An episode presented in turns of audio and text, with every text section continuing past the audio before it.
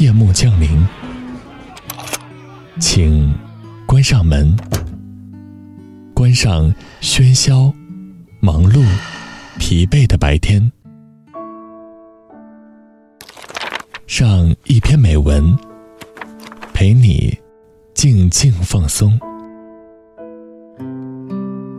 周一到周五晚九点，短发桃子与你相约。只在荔枝 FM。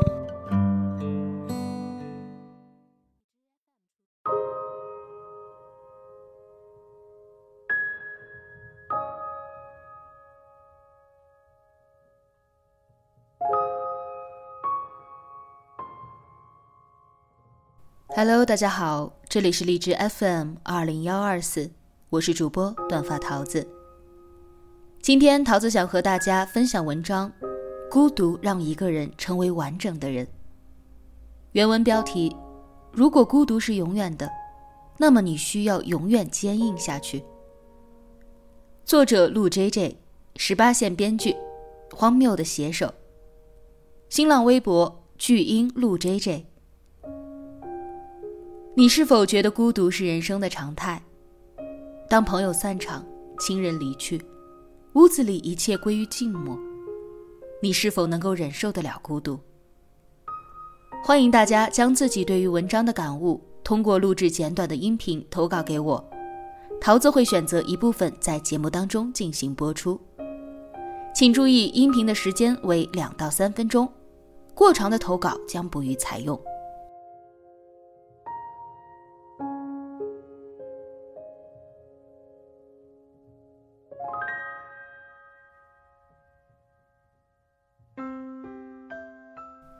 有四位朋友来我家吃牛肉火锅，约好了下午两点。我十二点就去了超市，推着推车，来来回回逛，买了些速冻的食材，还有蔬菜和水果罐头。回家后，拉出桌子，铺上红格子桌布，台面上摆好餐具。十三点五十分开始，朋友们陆陆续续来了。难得聚在一起，有说不完的话。照例从同学间的八卦说开。最近某某和谁绝交？最近某某和谁分手？哪一位同学要结婚了？哪一位朋友要生小孩？几个人吃着从锅里捞出的牛肉片聊至尽兴处，抬起酒杯，以饱含着醉意的口吻说：“来，干杯。”从下午两点一直吃到四点，时间不早了，他们差不多该走了。他们想帮我一起收拾，我挥了挥手说：“这么点东西，一会儿就收拾好了。”说罢，朋友们也一一告别，转身离开。我在门口听到了电梯门打开又关上的声音，走到阳台，他们出现在了我的视野里。我就远远的目送他们，看到他们有说有笑，脑海里忽而有一种负面的想法：就算没有我的参与，他们每一个人都能活得很好吧？拐角处，四个人逐渐消失，我再也无法看见他们了。发现桌子还没收拾，锅里剩着点残羹。酒杯是空的，桌角的垃圾桶被食物包装塞满，地板上有几滴零星的油迹。我看了看钟，下午五点，困意袭来，想睡觉，懒得收拾。我走进卧室，脱下 T 恤，拉上暗黄色的窗帘，躺在床上，没过多久便睡着了。阳台是火红色的。残留着落日的温度。大约晚上六点半，从床上醒来，我迷糊地走进客厅。室内的光线偏暗，我打开客厅的灯，看见桌上依旧狼藉，锅里飘着残羹，酒杯里空无一物，整个世界安静的恐怖。那一瞬间，有一种感觉，身体被注入了一种孤独。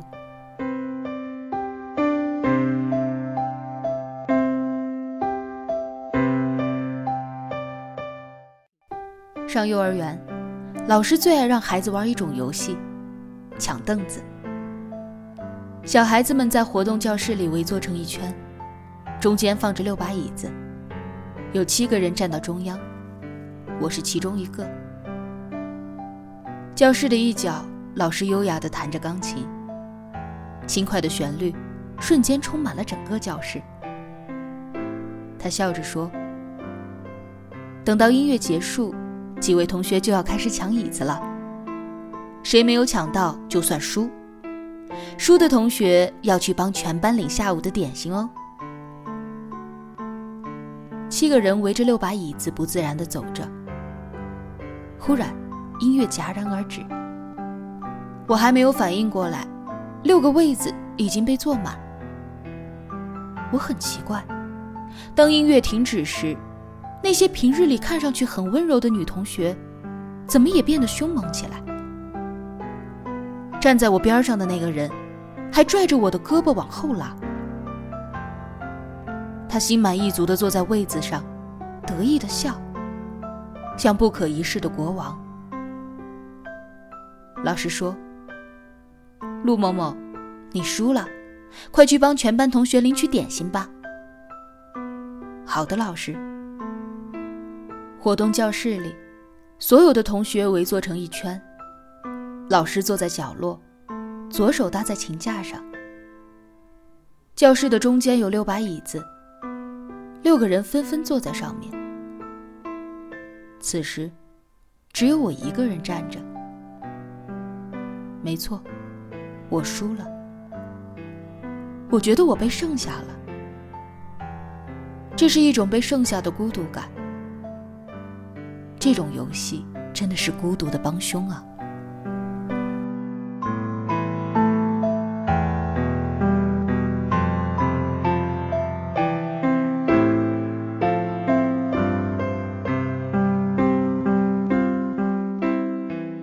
做交换生时，双休日坐火车去高雄玩，同行的人加上我，共十人。那时正是旅游旺季，民宿难订。最后，在高雄的兴盛一街订到一间没有那么好的民宿。民宿在一栋很破旧的大楼里，我们真正住的地方是一个小阁楼。十个人挤在一个小阁楼里，那种滋味不好受。阁楼很小，和我家的卧室一样大，空间有限，只能打地铺。我摸了摸地上的床褥。竟然还是潮的。厕所的灯光白得吓人，简直是惨白。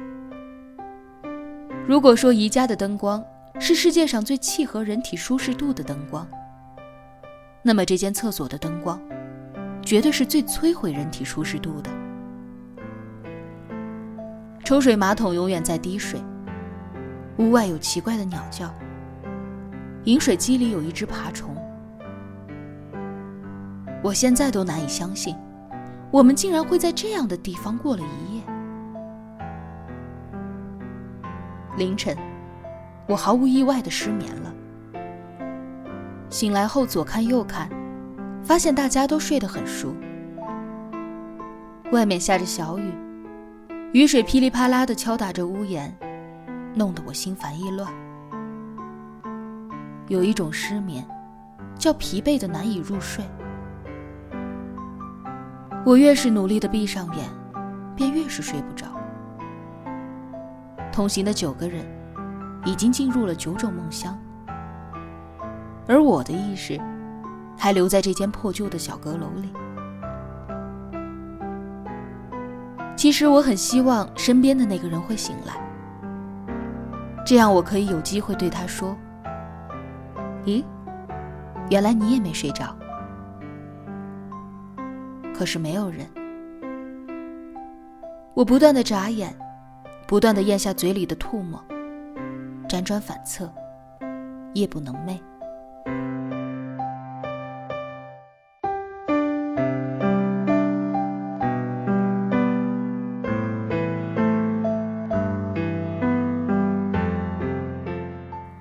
我曾经很讨厌同学聚会，因为那是一个衬托孤独的地方。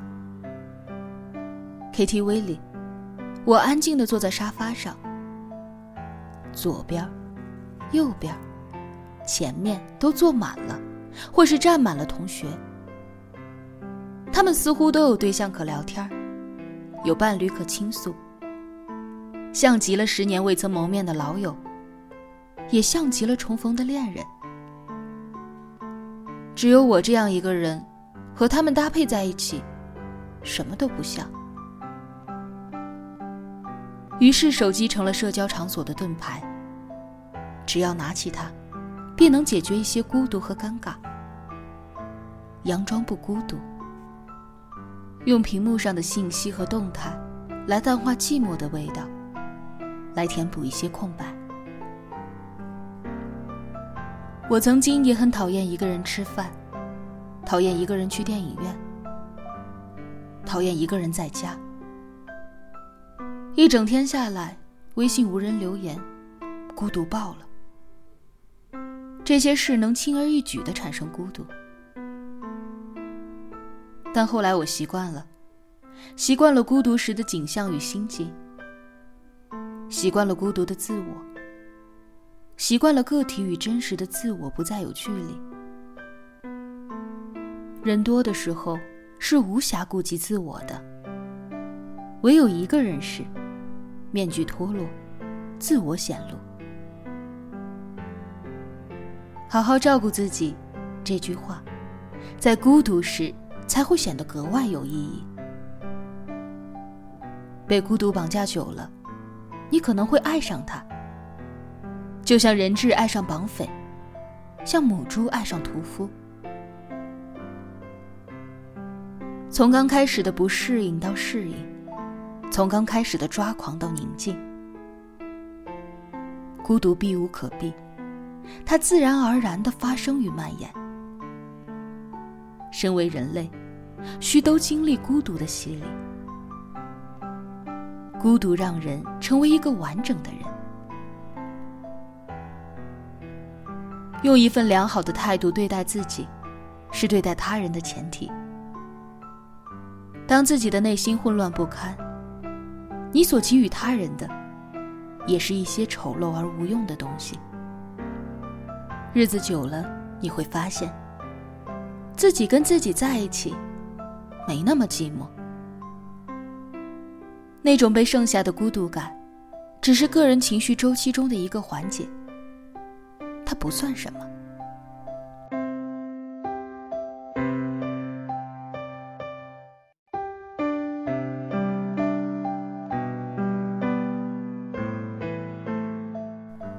龙应台有一篇短文，叫《寂寞》，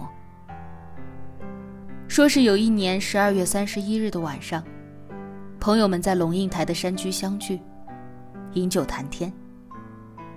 吃罢，大伙儿纷纷起立。要赶下山。五分钟后，一个诗人朋友从半路上来电。电话里欲言又止，意思是说，午夜前一哄而散，把他一个人留在山上，好像有点说不过去。龙应台感念诗人朋友的友情温柔，回应道：“亲爱的，难道你觉得两个人？”一定比一个人不寂寞吗？两个人一定比一个人不寂寞吗？三个人、四个人、五个人，一群人在一起，一定比一个人不寂寞吗？你去外面走走，到处都是答案。早年的我会逃避孤独的种种。甚至无法在一个人的空间里安静的待上半个小时，内心尽是响声，脑海中尽是碎片。一个人坐在写字台前，感觉胸口闷得如梅雨季，心底有一只船，被内心的风浪倾覆在水面中央。唯有睡觉，才能舒缓。生命有无数种孤独。每一种孤独诱因不相同，本质却是类似的。有一件事要面对，那就是我们要独自面向彼此的孤独，是与孤独之间一对一的相处。孤独时难免寂寞，可以一个人要是热闹起来，孤独也就显得微不足道了。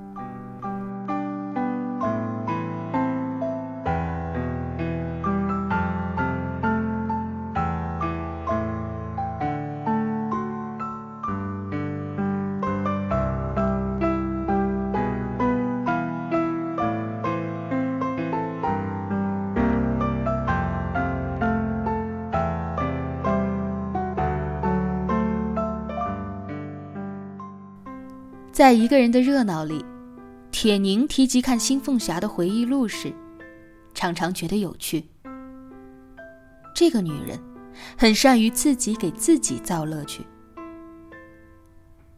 新凤霞一日把自己最心爱的小茶壶打碎了，她没有怎么伤心，没有懊恼自己，但也不能这么就算了。她说。我得赔我自个儿一把。后来，他就上街给自己重新买了一个小茶壶。原本败兴的事儿，调转一下念头，自己陪自己，这便能成为乐事儿。能在孤独时不自怜，是一种能力。那些最懂孤独寂寞之妙的人，都是爱找乐子的人。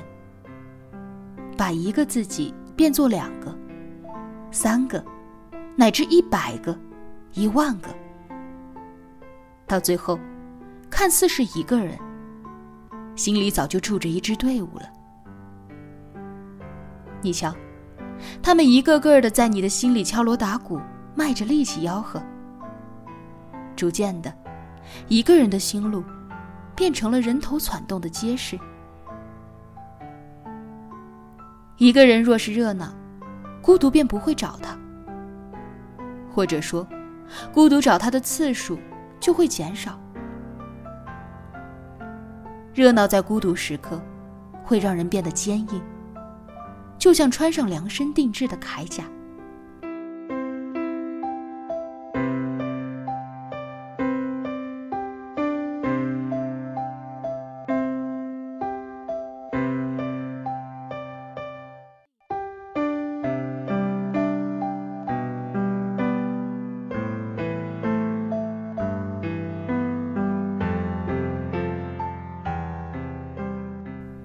现在要是让我安慰一个孤独的人，原本的我，一定会告诉他：“你看，世界上这么多人，这是每个人都会经历的桥段。放松，放松就好。”现在我可能没那么热心肠了，我甚至会告诉他：“孤独就是孤独。当你孤独的时候。”你面对的既是整个世界的冷落，世界与他人不存在恶意与善意的说法，他们就是无意的，他们无意鼓励你，也无意伤害你，他们只是把你晾在了一边。如果要做什么的话，无非就是扛过去。如果说的再具体一点就是优雅从容的扛过去，好好照顾自己，变得坚硬一些。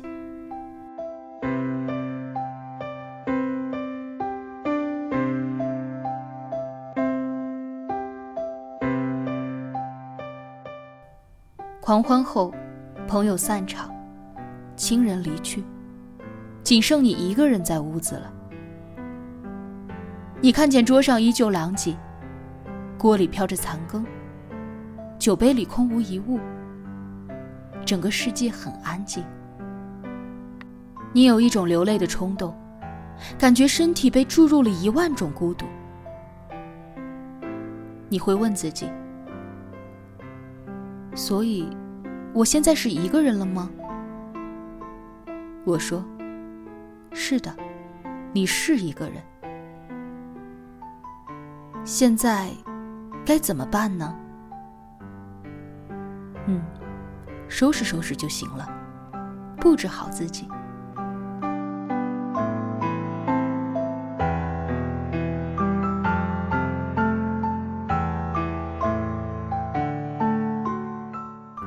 你可以偶尔温柔，但如果孤独是永远的，那么你需要永远坚硬下去。今天要跟大家分享的文章就到这里了，明晚二十一点整，我们不见不散。一个人，睡，一侧。